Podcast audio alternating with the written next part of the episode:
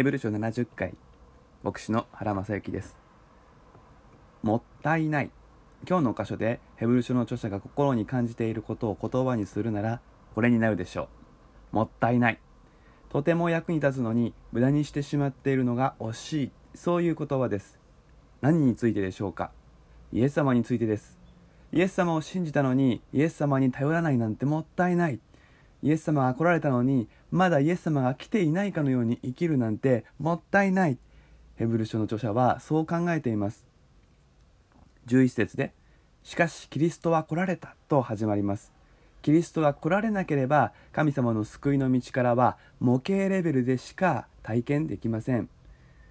しかしキリストは来られたので神様の救いの道からはフルで完全な形で体験することができるようになっています。神様の救いの道からは求める程度に応じて与えられていきます。信頼の程度に応じて広げられていきます。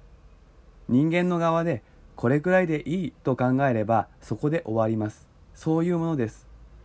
神様は与えたいのです。でも受け取る人間の用意ができてないところには注がれません。期待のないところには注がれません。もし私たちが神様への信頼を増し広げていくことをしないならそれはもったいないことです。神の力は私たちの良心を清めて死んだ行いから離れさせる力です。これを求めないとはもったいないことです。11節はすでに実現した素晴らしい事柄とあります。それは何かといえば12節にある永遠の贖いです。その意味は何かといえば私たちが完全な清めをいただいていつでも聖なる神様の前に出ていくことができるという意味です。罪によって汚れている人は神様の前に出入り禁止になります。出禁状態なのに入っていけば死ぬしかありません。出禁を解かれなければ神様に近づくことはできないのです。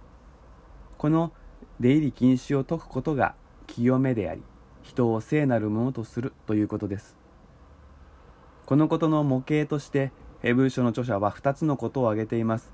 一つは年に一度大祭司によって行われるなだめの日の儀式です。親木と子牛の血親木とお牛の血。これが振りかけられる時一時的に出禁状態が解かれて大祭司は神の前に出ることができました。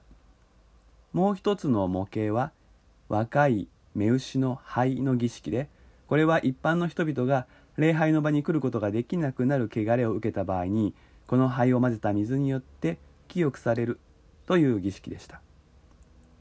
この2つの模型によって命の犠牲が捧げられた時に神との交わりは回復されるということが教えられました。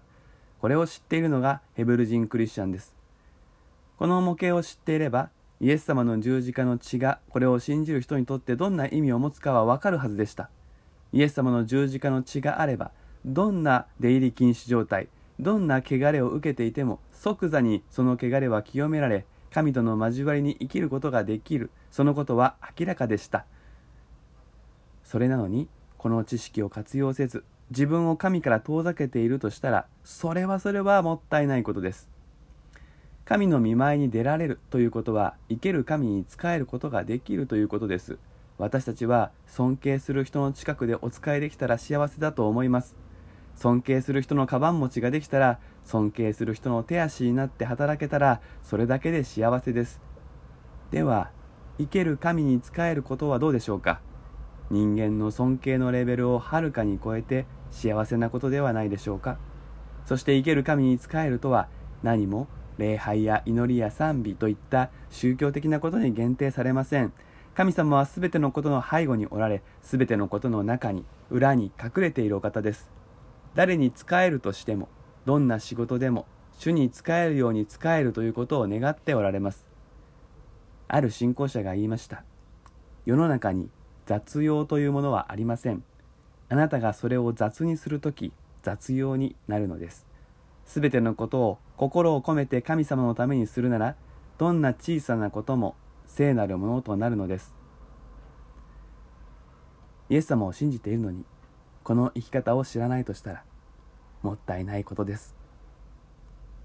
35回目は以上です。それではまたお耳にかかりましょう。